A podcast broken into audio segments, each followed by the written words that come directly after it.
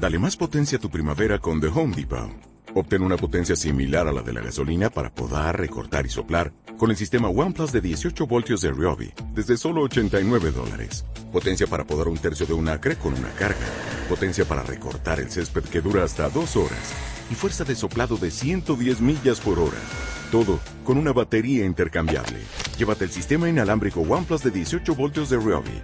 Solo en The Home Depot. Haces más. Logras más.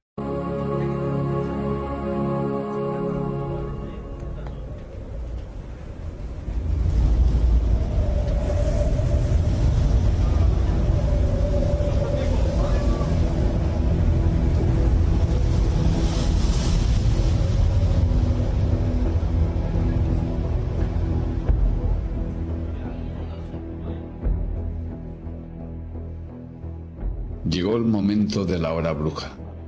Un programa donde escucharás cosas que tal vez fuera mejor que nunca oyeras. Pero si después de esta advertencia quieres seguir escuchando, recuerda que nunca volverás a ser la misma persona. Bienvenido, explorador de otras realidades. Te advertimos que hay fronteras del conocimiento y de la ciencia que debemos traspasar para conocer la verdad oculta. Describiremos e investigaremos los grandes misterios de esta existencia. Entrevistaremos a investigadores de primer orden y a todo aquel que haya vivido en primera persona fenómenos especiales, fenómenos en la frontera de la realidad. Bienvenidos.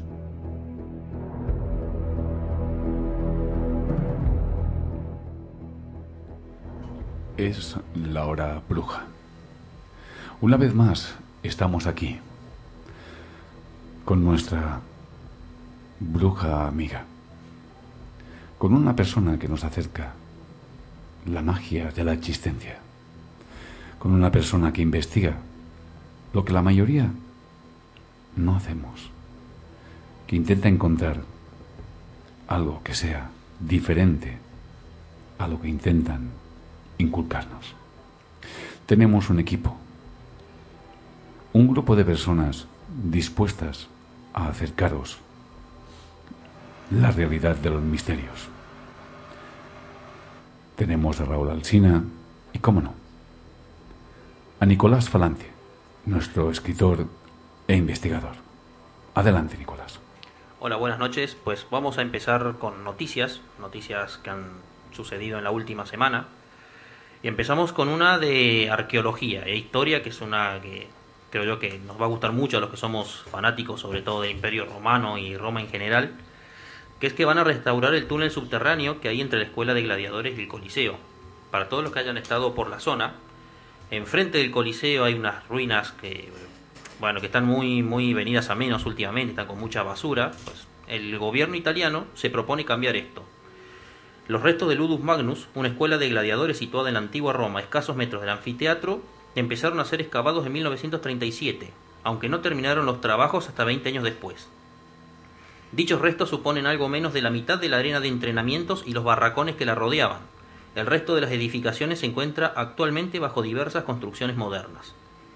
Las autoridades de Roma han esperado largo tiempo por la oportunidad de restaurar el sitio arqueológico y abrir el túnel que se interna en las entrañas del famoso Coliseo. Ahora la oportunidad se ha, se ha presentado y la ciudad se encuentra a punto de firmar un acuerdo con el gobierno de Kuwait, que le otorgará un millón y medio de euros para financiar el proyecto. Estamos en tratativas con Kuwait, uno de los varios países que se han mostrado interesados en invertir en el patrimonio cultural de Roma, dijo el vocero del Consejo local. Por muchos años, el área de los alrededores de la Escuela de Gladiadores ha sido olvidada y, por ende, imposible de visitar para los turistas. Con este proyecto esperamos poder restaurarla a su antigua, a su antigua gloria, agregó. ¿Y alguien tiene algún comentario que hacer? Es más, alguien ha escuchado. Sí, bueno, yo si me dejan tengo una opinión al respecto. Yo estuve en Roma el año pasado y me causa mucha tristeza que los grandes monumentos, patrimonios de la humanidad directamente, porque ni siquiera son patrimonio de Italia, son patrimonio de la humanidad, para su restauración tengan que contar con ayudas externas. Si no, pues si por el propio gobierno italiano fuese, eh, directamente estarían ahí hasta, hasta desaparecer.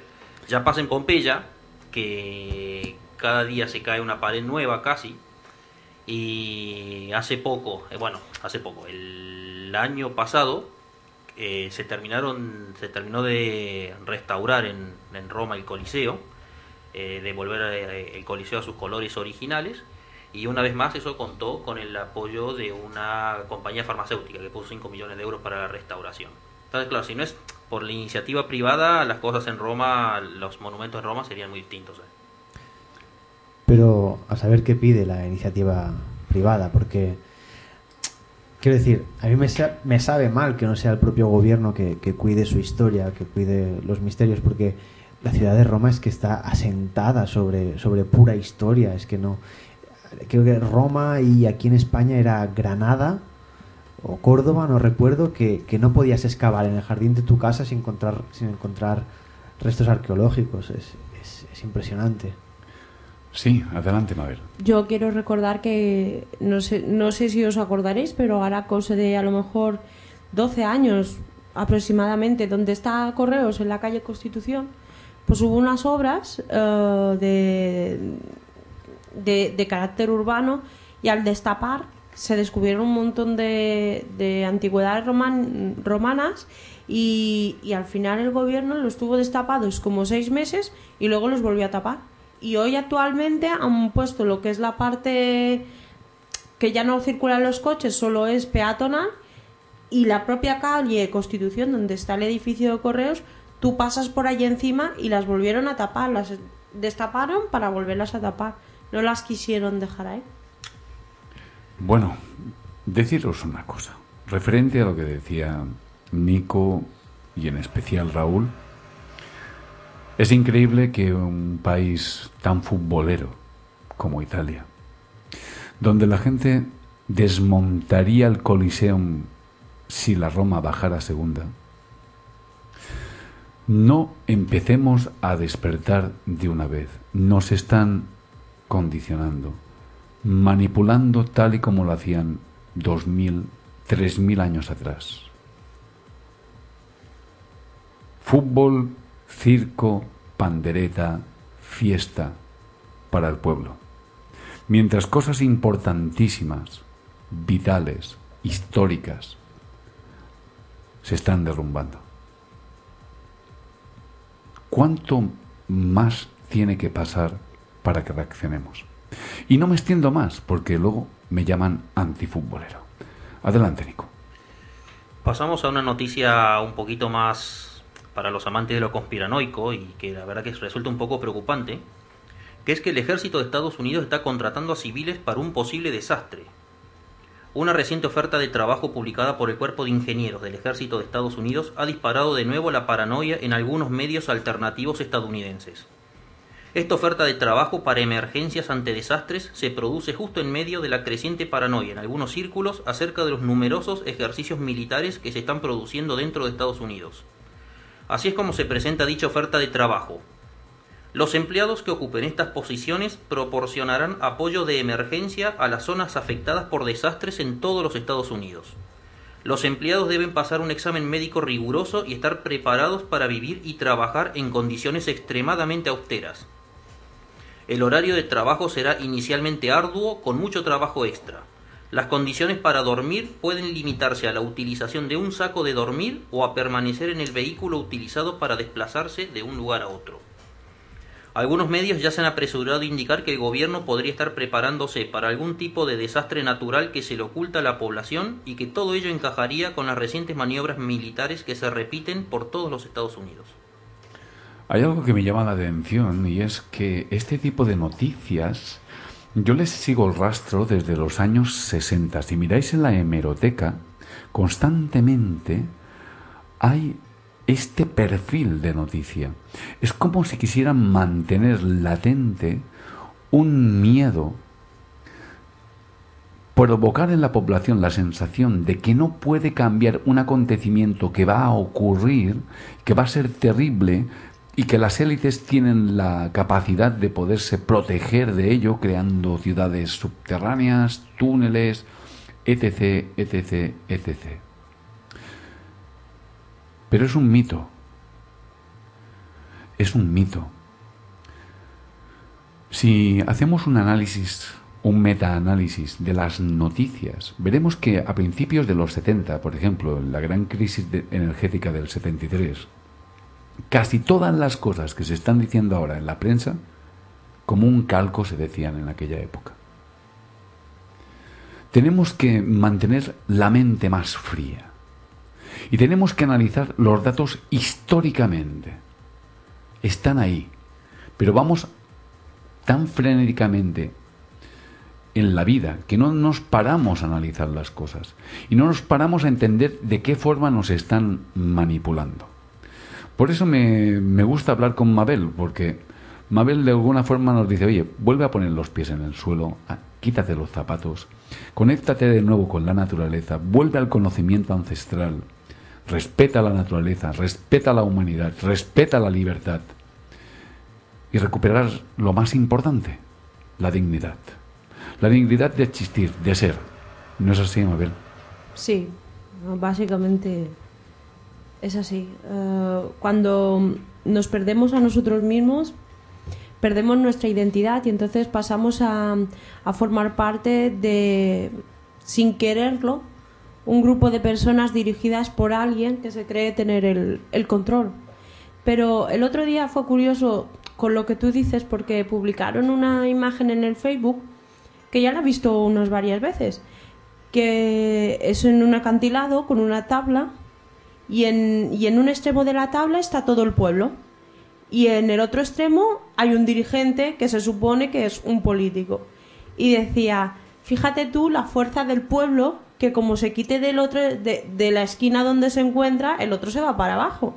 Es decir, las personas tenemos tanto poder y durante em, a lo largo de la historia se ha tratado de quitarnos ese poder de demostrarnos que somos débiles. Y eso es una cosa que me gustaría recalcar porque eh, yo a veces es que veo los anuncios de, perdonad, de, de, este, de higiene íntima de mujeres, compresas y todo eso. Cuando nosotros realmente eh, esto es un arma tanto mágica como, como de creación de vida tan sumamente importante para nosotras y nos presentan como que, uy, hay que, que pobrecitas, que cuánto dolor. Si supiera la gente la fuerza que tiene este ciclo natural en nosotras, temblarían más de una pared. Entonces, ¿qué nos están vendiendo? Date cuenta dónde vives y qué es lo que tú tienes alrededor. Porque probablemente hay más de un mensaje que nos están haciendo llegar de debilidad cuando realmente tenemos la fuerza y somos el poder. Sí, debilidad y banalización del asunto, ¿no? Porque cuando tú, ves en una que todas las publicidades repiten sistemáticamente lo de que las mujeres son sucias, porque las cosas las crean para que no tengan olor, cuando eso no tendría por qué pasar. Por ejemplo, que yo muchas veces yo estoy en mi casa con mi mujer y hay, publicidades sobre y cuestiones femeninas que me dan vergüenza ajena, ¿eh? Es mucha. Eh, y, es como que todo va en esa, en ese, digamos, por ese camino, ¿no? De banalizar una cosa que en principio no tendría por qué ser así. Y bueno, pues eso. Hombre, pensa que en la antigua tradición, cuando una niña pasaba de niña a mujer, ¿eh? esa, esa primera menstruación muchas veces era donada la sangre. Igual que las brujas celebran la primera cana como símbolo de sabiduría. Y sin embargo muchas y muchas mujeres y muchos anuncios ponte tinte y tinte y tinte. Es una parte normal un proceso de tu vida. Una vez leí que la banalización de estas cosas sucedía también porque las agencias de publicidad estaban manejadas por hombres. Claro entonces, cuando hay problemas intestinales, ponen a una mujer en la publicidad. Cuando hay problemas de gases, ponen a una mujer en la publicidad. Cuando hay mm, chicas, personas que están hinchadas por no sé qué, ponen a una mujer en la publicidad. Y todo así. Yo quería añadir, porque no sé cómo nos hemos ido tanto del tema, pero respecto a lo de la catástrofe y tal, yo un apunte y, dejo paso a Nico. Hace unos años eh, Rusia insistió mucho en que todos los países del mundo firmaran un convenio para no desarrollar armas que manejaran el clima o el planeta. la gente parecía que estaba muy, de acuerdo en eso, en que nadie tendría que desarrollar un arma que usara el clima o el propio planeta como arma en sí, es decir, causar terremotos, huracanes y tal. Pero Estados Unidos, a pesar de que decía que eso no existía, se negó a firmar el tratado. Yo os digo una cosa, en, perdona, en, el taxi, que bueno, yo llevo un taxi, eh, alguna vez hemos llevado algún que otro individuo y, podéis creer que a mí uno de estos que suele decir que está en altas esferas llegó a ser tan burro de decir que aquí el paro o la situación económica se solucionaba con una catástrofe que destruye- destruyese a lo mejor un pueblo o una ciudad, entonces ya habría trabajo, entonces ya todo. Y eso yo lo escuché, me pareció una barbaridad, pero utilizaba lo que tú dices a razón del clima, de una catástrofe, como para poder volver a generar un, un, un empleo a base de qué? Del sufrimiento de las personas. Y tenemos más noticias, ¿no es así, Nico? Malas noticias. No digo que tenemos más noticias. Ah, más noticias. Ah, te había entendido malas noticias. Más noticias, sí. Pues mira, esta, esta noticia, antes de proceder a leer esta noticia, eh, hay que poner un poquitito el contexto. Por si alguien no sabe lo que es el Charlie Charlie Challenge, eh, bueno, ya informamos nosotros que es una especie de juego que se ha hecho muy famoso últimamente, que pero proviene creo que de la zona central de América, en el que se supone que es una especie de Ouija, ¿no? De la época de las redes sociales, en el que se pone un papel sobre la mesa, se pone dos lápices haciendo una cruz y se efectúa una pregunta a un personaje que se llama Charlie. Entonces, en el papel, mm, digamos, en cada cua- cuadrado que queda, cada espacio que queda entre esos dos lápices, se pone dos sí y dos no. Pues si el lápiz se mueve hacia un sí, es que el Charlie está. Si el lápiz se mueve, bueno, o no se mueve, pues directamente es que no pasa nada. Pues bueno, pues en- ha pasado ahora en la República Dominicana que cientos de niños de un pueblo han sido han tenido que ser hospitalizados por inexplicables moretones después de haber jugado al Charlie Charlie Challenge. Según publicó el Daily Mail Online, un gran número de padres y niños, de padres y niños, han tenido que ser tratados en un hospital local de la República Dominicana después de haber practicado el juego viral Charlie Charlie Challenge. Los médicos del hospital de Ato Mayor del Rey tuvieron que comunicar públicamente que nadie debe invocar a la entidad demoníaca llamada Charlie, ya que está habiendo un aumento de pacientes que ingresan al hospital con moretones inexplicables en sus cuerpos, además de tener que tratarlos por histeria colectiva. El doctor Kelvin Guerrero señala que toda la comunidad está siendo perturbada por el fenómeno Charlie Charlie y advierten de los peligros físicos y mentales de comunicarse con demonios.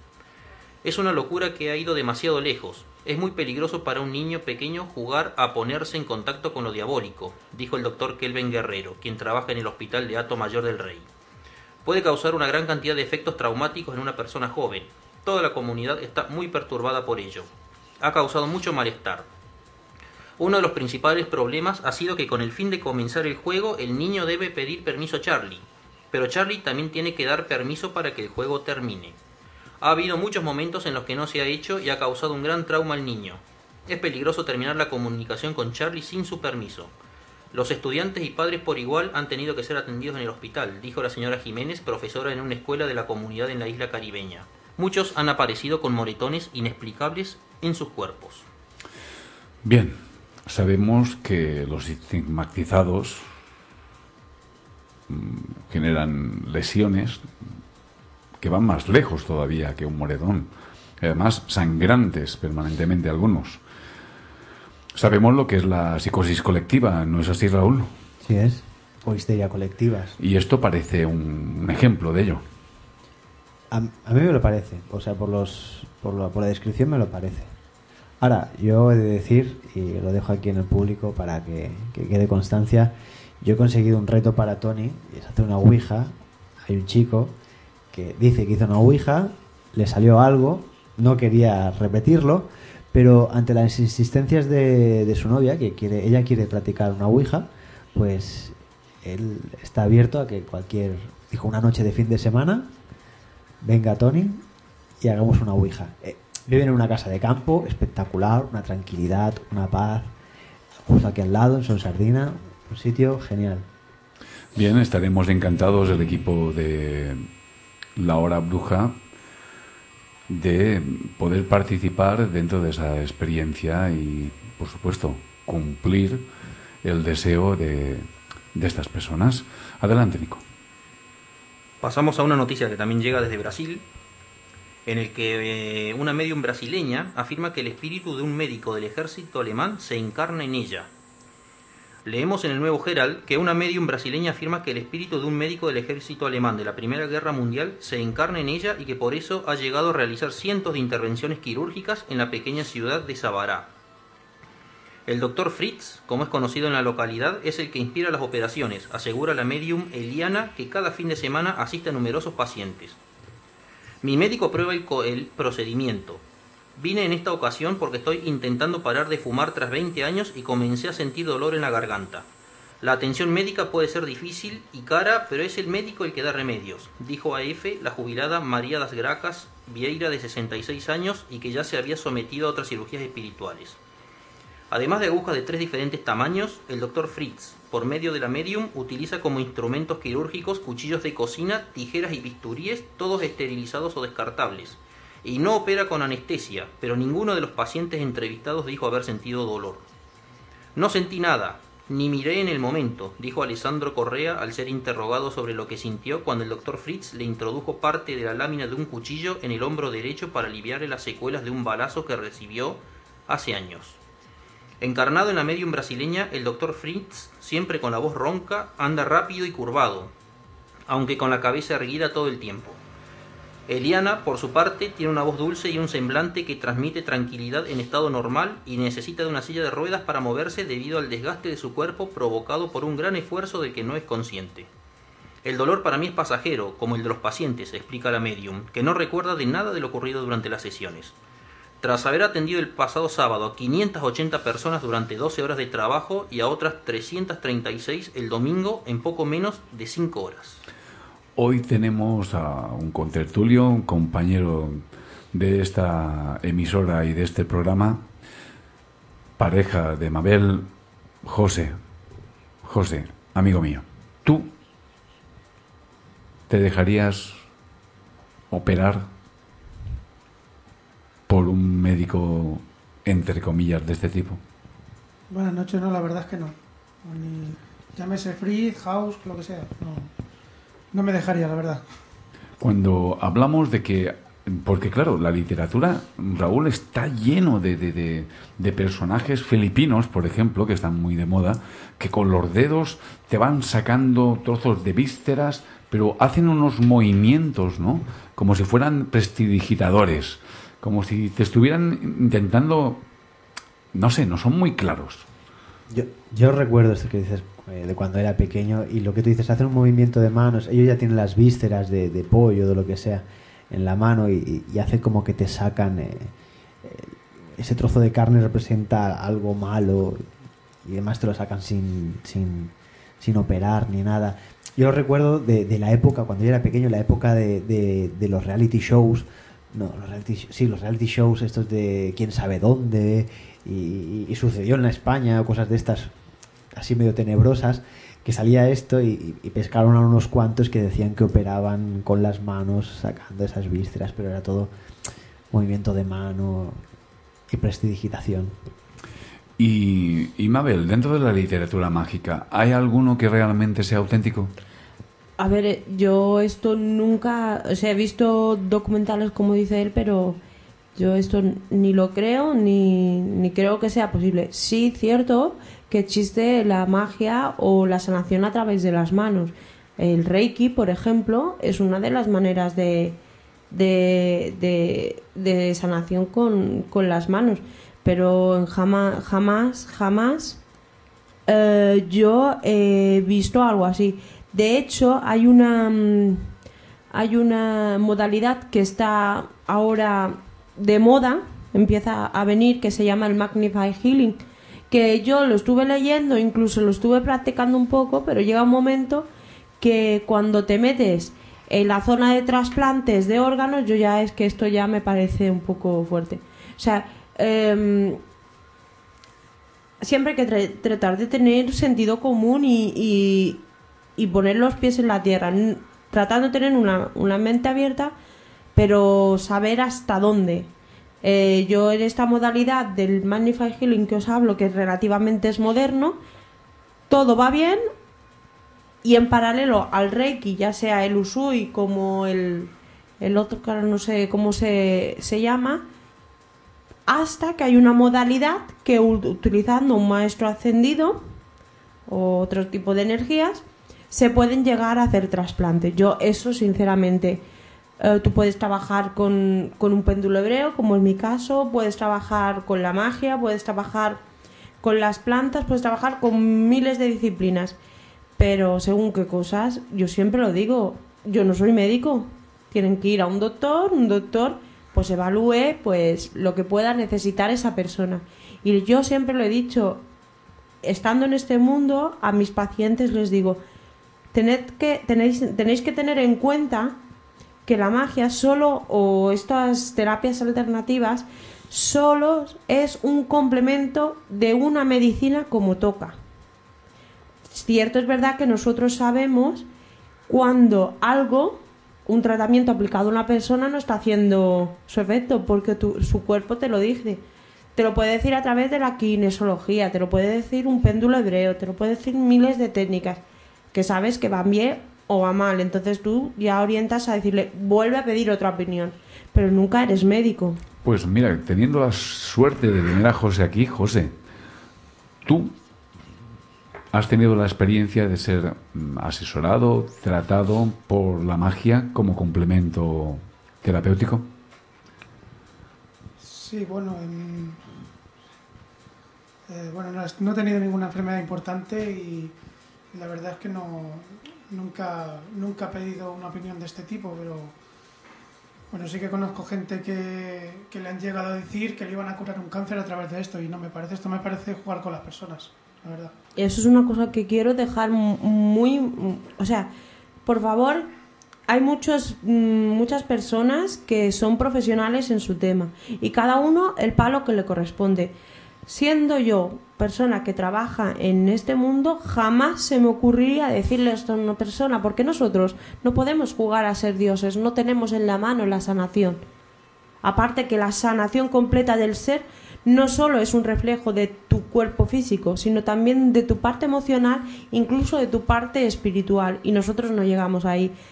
Mm, Las personas que en algún momento vayan a algún tipo de gabinete, de consulta, que alguno le diga esto, por favor, por lo menos pónganlo en cuarentena, porque a quien hay que ir es a los médicos. Sin obviar la magia, que vale, que existe, nos puede ayudar y nos puede beneficiar muchísimo.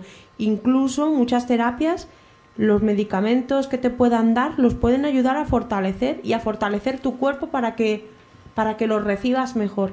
Pero en ningún momento nadie se crea que ningún tipo de magia, ningún tipo de terapia debe sustituir a una medicina como toca. Así sea, pues. Y adelante, Nico. Bueno, la última noticia ya entramos un poco en terreno más friki, ¿no? Que es terreno conocido por mí. Y mm, es para decir que Leonard Nimoy, el famoso señor Spock, ya cuenta con su propio asteroide. El fallecido actor, director y escritor estadounidense Leonard Nimoy, conocido en todo el mundo por su papel de Spock en la saga galáctica Star Trek, ha sido inmortalizado en un asteroide que llevará su nombre.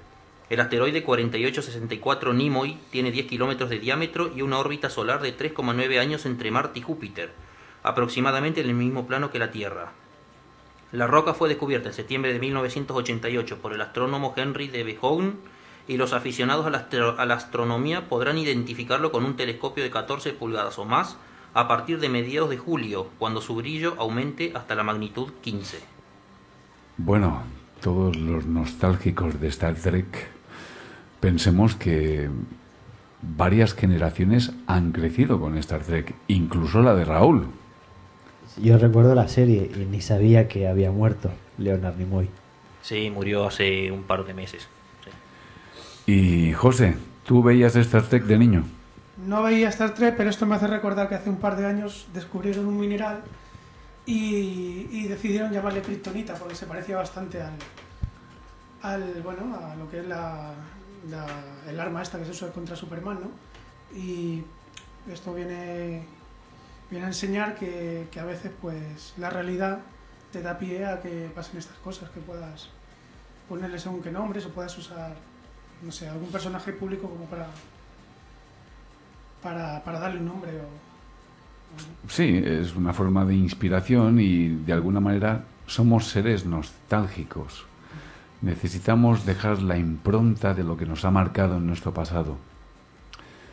Y sí, Star Trek forma parte de, ese juego al que jugaban los niños en los patios de distintas generaciones.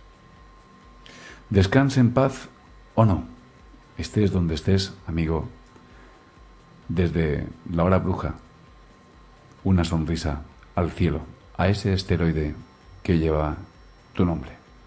Y hoy teníamos un tema, Mabel, y tú habías preparado algo, unas recetas también. ¿Qué prefieres, hacerlo al final o hacerlo ahora? Hombre, eh, yo convendría explicar un poco esta noche que va a venir, porque hay varias confusiones entre las personas.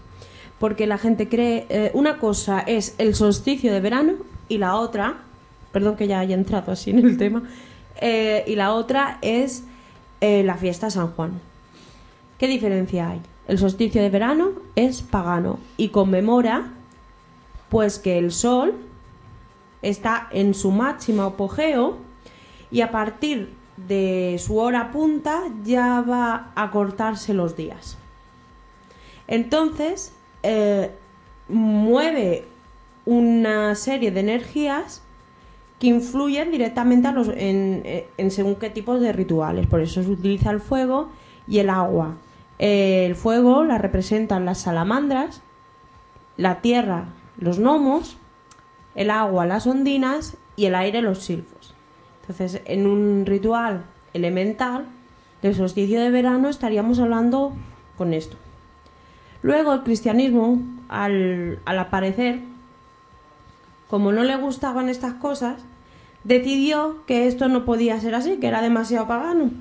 Entonces, em, como era una festividad en que el agua tenía eh, un sentido muy relevante, y quiero recordar que las aguas son las emociones, decidió convertir ese día como el día de San Juan Bautista, que es quien bautizó a Jesús en, esos tiempos. Entonces, eh, eso ya viene de cara a la persona que es lo que quiere celebrar. Si tu, tu corriente es un poco más pagana, pues tú no vas a celebrar San Juan el Bautista, pues es una fiesta cristiana. Si tú lo que tú quieres es conmemorar San Juan Bautista, pues es el día 23. Pero también quiero hacer una puntualización sobre esto. Em, cuando nosotros realizamos un ritual, aunque te digan que prendas una velita de té, una vela de bujía, hazlo con conciencia. Porque yo, de verdad, me sabe mal cuando se montan según qué historia a raíz de algo que no tienen ni idea la gente. Cuando se trata de un respeto a la naturaleza y yo veo según qué historias montadas en la playa, me avergüenzo como ser humano de cómo están tratando esto. Entonces me doy cuenta de que no entienden nada. Esa es básicamente la diferencia de estos días que van a acontecer. El solsticio de verano en el mundo pagano se denomina Lita y es el 21 de junio. Aunque si queréis ser más exactos, y yo siempre lo recomiendo, es ir a, mm, páginas de astrología para que digan el día exacto o con la hora exacta en que el sol va a estar en el, en el punto más álgido para luego ir bajando. Depende de lo que cada uno quiera hacerlo. ¿Que quien lo quiere celebrar en la playa? Bueno, lo puede celebrar en una cueva que tenga agua. La cuestión es que haya agua. Eh, eso ya va a cada, a cada uno, pero por favor que la gente tome conciencia de lo que está haciendo. Igual que una persona cristiana no se pondría a bailar flamenco en medio de la iglesia, pues en estos ritos también hay que respetarlo. Y si no lo conoces, busca a alguien que te lo enseñe, pero no muevas energías que no sabes. O sea, quedaros con la velita al lado del fuego y poco más. Porque en realidad no se llega a nada. Hay muchos ritos muy sencillos que podéis practicar sin poner en peligro la tradición y a poco a poco te vas como que incorporando y conociendo estas tradiciones. Y lo que me llama la atención, Mabel, Raúl, Nico, José, es justamente la, la tradición no pagana, la cristiana, por llamarlo de alguna manera, que deja un rastro de suciedad inmenso en una playa. Esa falta de respeto, de cuidado del medio. Sí, pero con todas las fiestas pasa eso. ¿eh? O sea, la fiesta, o, mm, o, en lo que ha devenido fiesta, sean antiguos ritos, antiguas conmemoraciones, todo ha devenido en fiesta ahora. Y para la gran mayoría de gente, y cuando me refiero a gente me refiero sobre todo a los que son de adolescentes un poco para arriba, eh, toman todo esto como motivos para embriagarse, para embriagarse, para ir a la playa, pasa todo, pasa con los cumpleaños, pasa con las bodas, pasa con Navidad, pasa con Nochevieja, con toda la fiesta en general pasa, que es todo sinónimo de fiesta loca, marcha, embriagarse y que ya después otro se encargue de los desperdicios. Yo creo, yo creo, que el mejor ejemplo es Halloween, ¿no? que no es cristiano propiamente y, y también pasa lo mismo. Es un negocio. Halloween es más decía una broma para una excusa para disfrazarse de, no diré la palabra pero tirando un poco del hilo de, las fiestas y la cristiandad y tal em, uy ahora me he quedado en blanco. Me pasó a mí la semana pasada. E, ese, ese, ese sitio tiene tiene algo ¿no? tiene, algo. una, una, una, una energía telúrica. ¿Qué iba a decir? iba a decir que el, el Papa Francisco justamente ha escrito ahora una, una pastoral sobre el medio ambiente y por lo visto es, entre comillas, tan dura que, que la derecha norteamericana está pidiendo otra vez la cabeza del Papa, ¿vale? Por pasarse, por rojo, por progresista, por lo que sea. Es una, es una defensa, ha hecho una defensa del medio ambiente contra el cambio climático y que debemos replantear nuestra relación con el mundo eh, físico y debemos cuidar el planeta para los que vengan después. Ha hecho un alegato contra el consumismo, contra los desechos y contra esta sociedad de consumir, consumir, consumir, que por lo visto no ha sentado nada bien, nada bien a, la derecha norteamericana. Yo quería, eh, he estado buscando, indagando en las tradiciones de Mallorca y, que, y traje una que me pareció muy curiosa que hoy por hoy se está perdiendo. Resulta que en San Juan de en, en San Juan eh, en el pueblo de San Juan, hay un señor que en el patio de su casa tiene un árbol, o tenía, yo no sé ya este señor qué ha pasado con él, si, si vive, si ya no vive, y resulta que la peculiaridad de ese árbol es que eh, tenía un tronco que en el, que, el tronco tenía un agujero. Entonces, este, en, ese agujero se decía que solo la noche de San Juan Bautista, no del solsticio de verano, de San Juan Bautista, los niños que eran trencats, que estaban herniados, eh, iban a su casa, a ese patio, y el señor cogía una ramita de ese árbol y la partía sin llegar a romperla. Y luego la volvía a embalar con, una, con un oboto y, y la dejaba tal cual. Y luego pasaba por tres veces ese niño a través del tronco. Si al cabo de un año la, ramita que había roto estaba pegada, ese niño se había sanado. Y eso es un rito mallorquín de, de San Juan. Um, Raúl, José, Nico, escúchame. Yo recuerdo que de niño a mí me llevaban a la bruja blanca del pueblo. Y por ejemplo, pues me quitaba las lombrices si tenía y, de verdad que las quitaba. Pasaba unos hilos y los iba cortando. Y aquello funcionaba. Luego había otro que, que quitaba las verrugas. mi padre, eso no. Quitaban las verrugas. Y de hecho, médicos de Palma venían para que le quitase las verrugas. Y efectivamente, les quitaban las verrugas. Mi abuelo es uno de estas personas que, quitaba las verrugas. También se dice que mi abuelo estaba en Gracia porque era vecino de Sawyer y tenía en el paladar tres cruces. Entonces se decía que la saliva de estas personas podía sanar. Yo, este rito está pasado en, mi familia.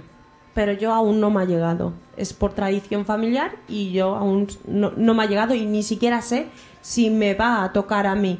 El caso es que por lo que yo he visto manejar, se maneja la mata y no sé qué más hace. Eh, y eso ha ido pasando de, de padres a hijos y ya mi abuelo me quitó a mí y quitó a un montón de gente. Eso sí, el único requisito es que las personas se tenían que contar todos los que tenían en el cuerpo. Pero todos, todos, todos se caían. ¿Cómo lo hacía? No sé. Sí, así es. Y curiosamente, todos en algún momento podríamos encontrar en nuestro árbol familiar alguien que tuviera que ver con este tipo de, llamámoslo, terapias naturales, ¿no? Mi abuelo era culandero. Era un hombre que estuvo en la guerra de Cuba, un hombre que aprendió a escribir allí, en la mili, en el ejército, y se dedicaba a sanar, colocaba los huesos y nunca quiso tratar de dinero, solamente hacía intercambios. Él decía que lo justo era hacer intercambios, que tú lo que me pudieras compartir, me lo compartieras. Ni más ni menos. Se hacía su propio aceite, sembraba sus propias plantas, era autosuficiente. Cuando en aquella época, Nico, todavía se podía ser autosuficiente. Ahora no te dejan ser autosuficiente. Ahora te cobran por cualquier cosa, por cualquier iniciativa que tengas. Y deberíamos volver a eso. Pero para eso tenemos que recuperar ese espíritu. Llamémoslo mágico, llamémoslo podemos, llamémoslo como queráis. Pero tenemos que recuperar. Eso es muy difícil, ¿eh? Hoy en día, desde que naces al año, yo lo digo porque mi mujer lo ve mucho en el restaurante donde trabaja, al año ya al niño le dan un móvil para que no moleste. A los tres años le regalan la consola. A los cinco años el no sé qué. Entonces, claro, después, ¿cómo, ¿cómo logras que ese niño no dependa de la tecnología y del consumismo? Hace falta un impulso magnético global que provoque que todos los aparatos electrónicos se apaguen y que las personas recuperen el hábito de escuchar a su corazón. Nos quedamos sin radio, ¿eh? si pasa eso, nos quedamos sin radio, ¿eh, Tony? Bueno, volveríamos a hacer lo que hacían en la academia los grandes filósofos. Hablaríamos en tertulias. Nos subiríamos al monte, como hicieron otros, y hablaríamos, escuchando, viendo a las personas a los ojos. Para Yo quien sé, quiera escuchar. para aquel que quiera escuchar. Yo sé que ahora hay muchas personas que nos escuchan, que no nos miramos a los ojos. Pero si cierro los míos, no sé por qué tengo la sensación de que veo los vuestros. Me gustaría que interaccionaseis, que nos escribieseis, que nos contarais vuestras inquietudes. Y todo aquel que quiera venir a este programa, que quiera hablar de esa parte mágica, especial, espiritual, incluso oculta, es bienvenido. Lo integraremos, lo escucharemos y lo compartiremos con los demás. Más cosas, Mabel, más sobre este rito, el que más me interesa a mí, el pagano. El pagano. Bueno, pues eh, estos días eh, son propicios ya para limpiezas de energías, no tanto, tanto individuales como de las casas. Ya hemos hablado en otras ocasiones que eh, realmente edificios, casas, recintos eh, cogen energías y nuestra casa no es no, va a ser diferente. En nuestra casa vivimos emociones, lloramos, nos enfadamos, estamos alegres. Entonces todo esto queda un registro y es necesario eh, dejar en blanco y elevar la vibración de nuestro hogar.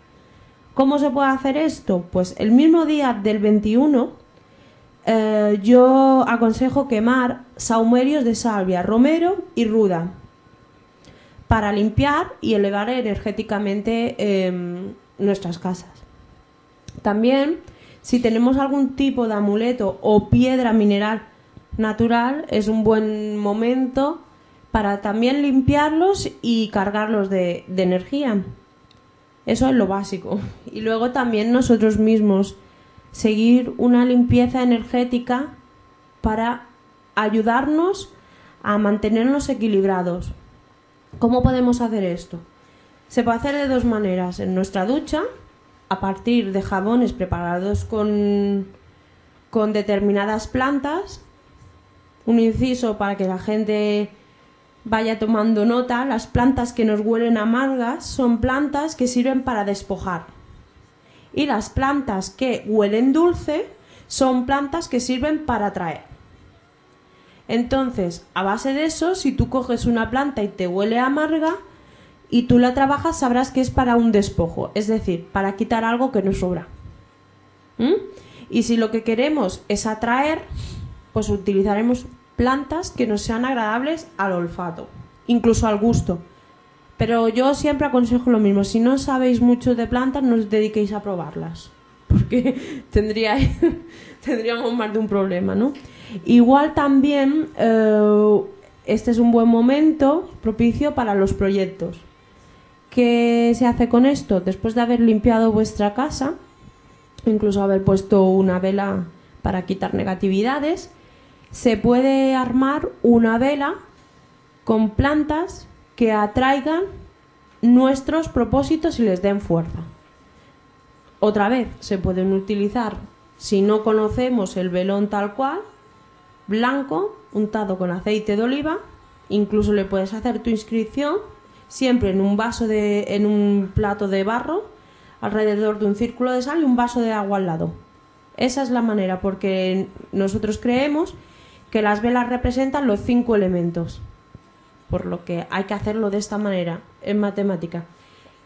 Y ya luego, a medida que la gente va conociendo más de magia, va incorporando a estos elementos pues sus conocimientos. Pues incorporar polvo de, de hadas, polvo de minerales, polvo de plantas y así ir, como yo digo, adornando y poniendo más condimentos a nuestra, a nuestra paella y sale más rica. José, del 1 al 10, ¿cuál es tu convicción de que un rito mágico funciona? Yo personalmente un 10. Raúl, del 1 al 10, la misma pregunta. Eh, un rito mágico. Yo voy a darle un 2, un 2, un 2, porque no, no conozco si alguno ha, ha funcionado, algo. Nico, tu turno. Repíteme la pregunta, porfa. Del 1 al 10, ¿qué convicción tienes de que un rito mágico funciona? Eh, fue un 5. Yo Pero estoy- yo porque me guío, perdona, yo porque me guío mucho siempre por la literatura y las películas. eh. Yo me encanta ver, por ejemplo, ahora estoy viendo la segunda temporada de Penny Dreadful, donde hay una bruja que es muy mala y hace un montón de cosas muy malas. Es una visión muy negativa de la bruja, eh. pero es maravilloso, eh. O sea, eh, ver estos muñecos vudú que hace y que tiran sangre en serio y estas cosas así, a mí me gusta mucho verlo, verlo, más allá de que después se pueda discutir si es verdad o no, tal. Y bueno, y yo soy de la teoría de que uno no cree en las brujas, pero que existen, existen, ¿no? Bien, yo os diría que, según la circunstancia, según la persona, según quién hace el rito, según cómo se hace, según para qué es, os diría un 10, un 9, un 8, un 7, un 6 y un 5. Y José, ¿qué nos ibas a decir? Pues eso te iba a decir que dependiendo de la persona, de que esté bien hecho, de qué tipo de persona lo haga y cómo lo haga. Pero yo por lo que he visto, eh, pues yo he visto hacer eh, rituales y sortilegios, pues que sí, que, que han funcionado totalmente y más bien de lo esperado. Por eso yo digo que un 10.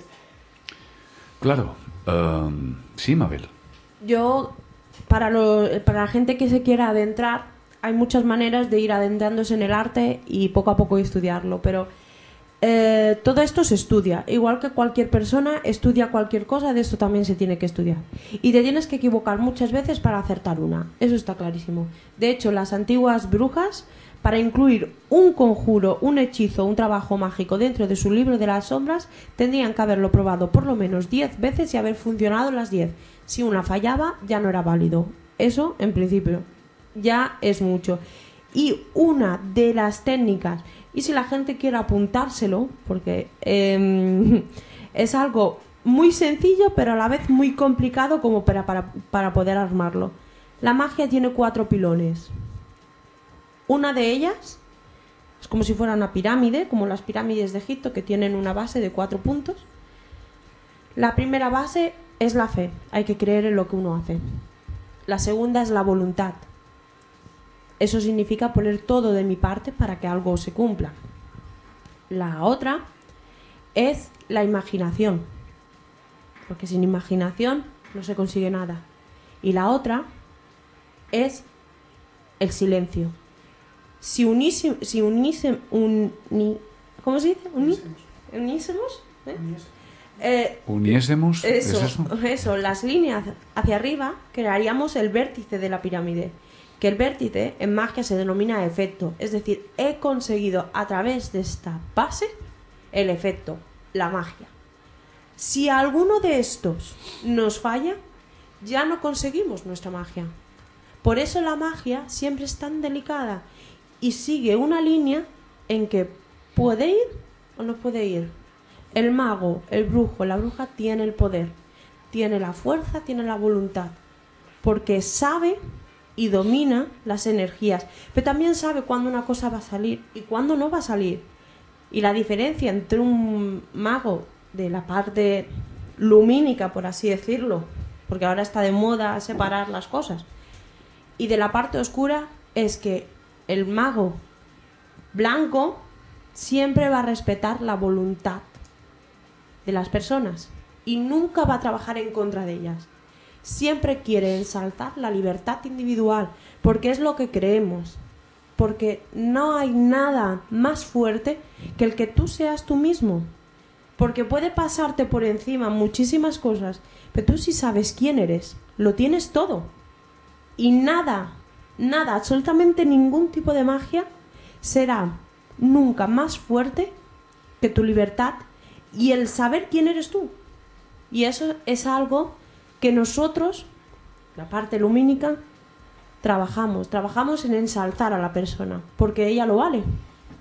Y estamos hablando de y escuchando a Mabel, una mujer que es convencida de lo que dice, que cuando la miras a los ojos, que la estás escuchando, te das cuenta de que es sincera, que es franca, que lo que dice ella lo ha vivido en primera persona. Pero claro, Raúl, a ti y a mí en antropología nos enseñaron algo que se llamaba pensamiento mágico y en psicología social también. Sí, bueno, el pensamiento eh, mágico es esa modalidad de pensamiento por el cual las personas creen que, sus acciones producen un, un, efecto, un efecto mágico y que llevado al extremo, es decir, a, la patología hay una, un subtipo de, de esquizofrenia que se llama pensamiento mágico donde la persona lleva al extremo esa, esa sensación. Pero bueno, lo que yo quería añadir antes de, irnos, porque como siempre se nos echa el tiempo encima en este programa, es que a mí me fascina mucho todos estos, estos rituales de los que estamos hablando, ¿no? de, la noche de San Juan, eh, los equinoccios, los solsticios, etcétera, etcétera. Si nos fijamos, todos nacen de, la observación humana. ¿no? hace, hace miles de años los seres humanos aprendieron a observar su entorno y para ellos era muy, muy, muy importante porque les permitió, por ejemplo, desarrollar la agricultura. O en Egipto era tan extremadamente importante medir el tiempo porque tenían que saber exactamente cuándo iba a venir la crecida del Nilo, que iba a regar las tierras circundantes del Nilo, las iban a llenar de nutrientes y entonces la gente podría cultivar alrededor. Nosotros nuestro reloj se lo debemos, por ejemplo, a los egipcios. Los egipcios dividían, se fijaron que el día y la noche más o menos tenían una, duración parecida, entonces eh, idearon un día de 24 horas, 12 de oscuridad, 12 de día, por eso nuestro día es de 24 horas. Otras culturas, Asiria, Sumeria, eh, Babilonia, eh, ya pensaron ellos en, la hora de 60 minutos y cada minuto 60 segundos. Es decir, nuestro reloj viene de tan viejo como, como 5.000 años antes de Cristo. ¿no? Eh, he traído una, moneda de, mi colección porque sabía que sobre todo a Nico le, iba a gustar. Yo la dejo aquí si queréis, le sacáis una foto para, para el Facebook. Esta moneda es un sextante fenicio, ¿vale? Es un sextante fenicio. Eh, tiene unos 2.400, 2.500 años de antigüedad, ¿vale? Estamos hablando de medio, eh, medio milenio antes de Cristo, ¿vale? Es fenicia y es, y es de aquí, de, la península ibérica. En la foto veréis que tiene una estrella. ¿Qué era esa estrella? Los fenicios eran un pueblo navegante y utilizaban las estrellas para guiarse. Entonces, como cualquier pueblo que tenía algo muy importante, lo plasmaba en su cultura, ¿no? Y aquí está esa estrella. Desde, desde los albores de la humanidad, los seres humanos hemos mirado al cielo y el cielo nos ha dicho cuándo cultivar, cuándo venía el frío, cuándo venía el verano y muchos ritos tienen milenios de antigüedad debido a esto, a que hace 3.000, 5.000 años atrás nuestros ancestros miraban para arriba y se fijaban que el cielo iba cambiando. ¿no? Y esto es fabuloso. Y los fenicios, hace 2500 años, plasmaron la estrella que les guiaba, la estrella que les guiaba a la hora de navegar, lo plasmaron en, en, en su moneda. Esta es la parte más, más, más, bonita de la moneda. Si le dais la vuelta, luego sale un, un, pequeño dios que tenían ellos como pueblo navegante.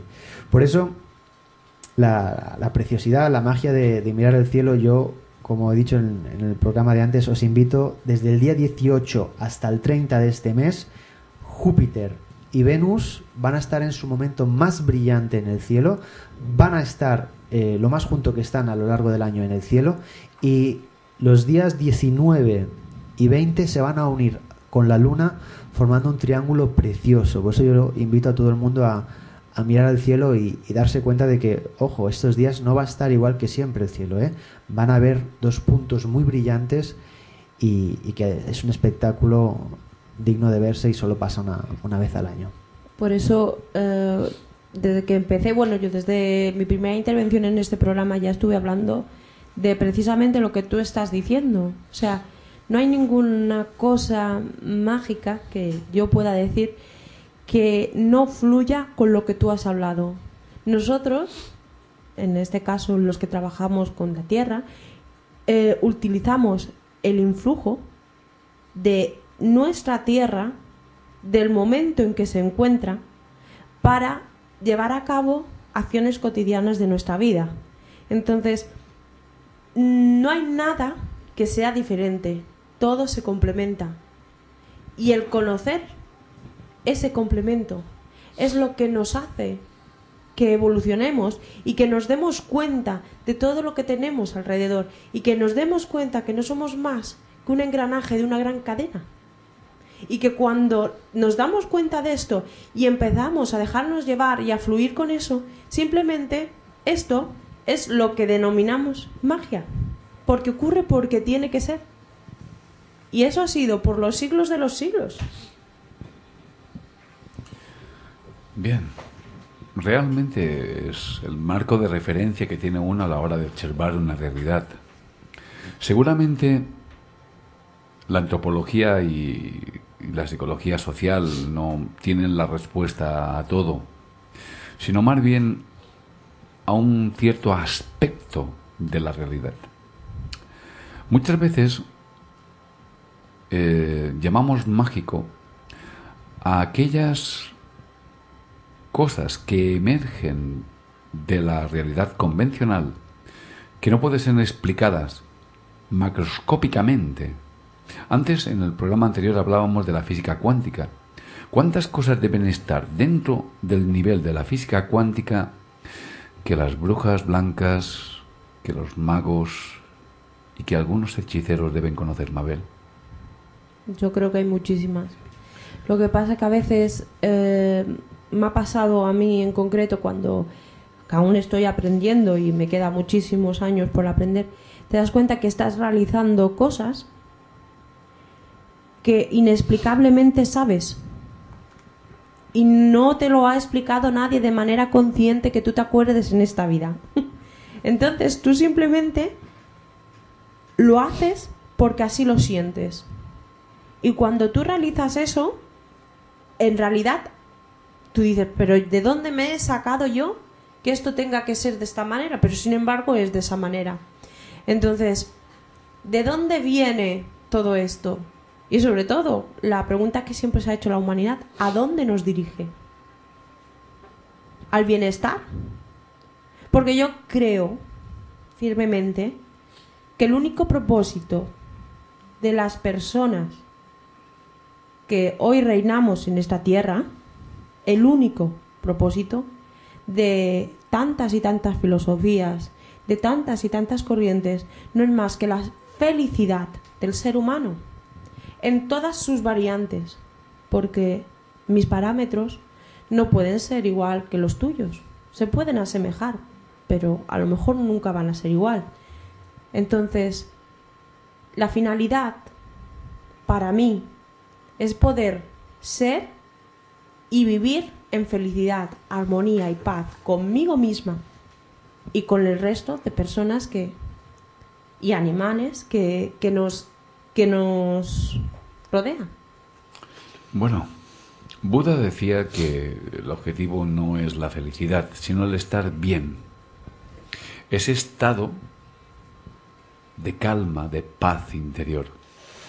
Y que la felicidad viene a ser como los picos, ¿no?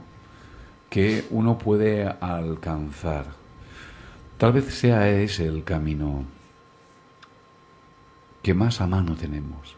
Cuando uno respira profundamente, calma un poquito su estado fisiológico, recupera una homeostasis física y mental y siente paz, tranquilidad, calma y armonía con su entorno.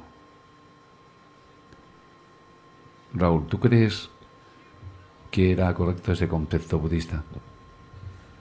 Dice mucha gente que el budismo es lo que se, lo que se acerca más a, aunque sea una religión o una pseudo religión, porque al no tener una deidad, mucha gente no la considera religión, del que el budismo es el, análisis, el análisis más certero que se ha hecho de la realidad. Mucha gente lo dice, ¿eh? que el budismo es el análisis más certero que se ha hecho de la realidad. Yo quiero decir una cosa importante hoy que hemos hablado un poco de los ritos y que no quiero que se me pase por alto.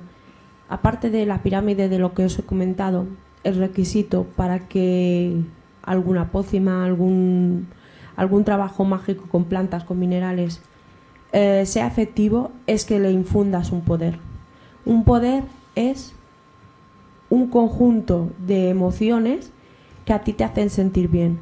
De hecho, hay muchos rituales de la parte angélica en que te piden que antes de invocar a esa energía eh, hagas algo que despierte en ti esa musa de creatividad. Es decir, si sabes escribir, que redactes un poema. Si sabes cantar, que cantes. Si sabes pintar, que dibujes. O si simplemente eh, sabes hacer algo con lo que de ti sacas lo mejor, recojas esa parte tan buena de ti, que, tan, que es tan pura, y eso lo infundas a tu, a tu trabajo. Entonces, no hay nada más puro que sacar nuestra mejor parte. Y con eso, os aseguro que cualquier trabajo mágico que uno pueda llegar a hacer, siempre será lo más fuerte. Bien, hemos llegado ya al final de nuestro tiempo. Solamente recordaros, queridos compañeros y oyentes, las palabras de Sócrates. Creer por error tener razón es condenarse a nunca más tenerla. Por eso en este programa no queremos tener razón. Queremos escuchar a todo el mundo, con un corazón inteligente y con una mente sensible. José, un honor volverte a tener aquí. Gracias, amigo, por haber venido. Gracias a vosotros. Mabel, siempre un placer escucharte. Gracias, amiga. Gracias a vosotros. Raúl, mano derecha de este programa. Gracias. A ti, Tony. Buenas noches. Nico, agudamente, investigador y escritor. Gracias. Gracias a ti, Tony. Hasta el jueves que viene.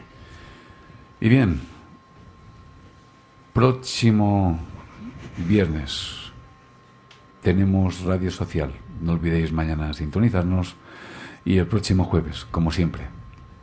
Espacio alternativo y hora bruja y, como no, el ángel de la guarda.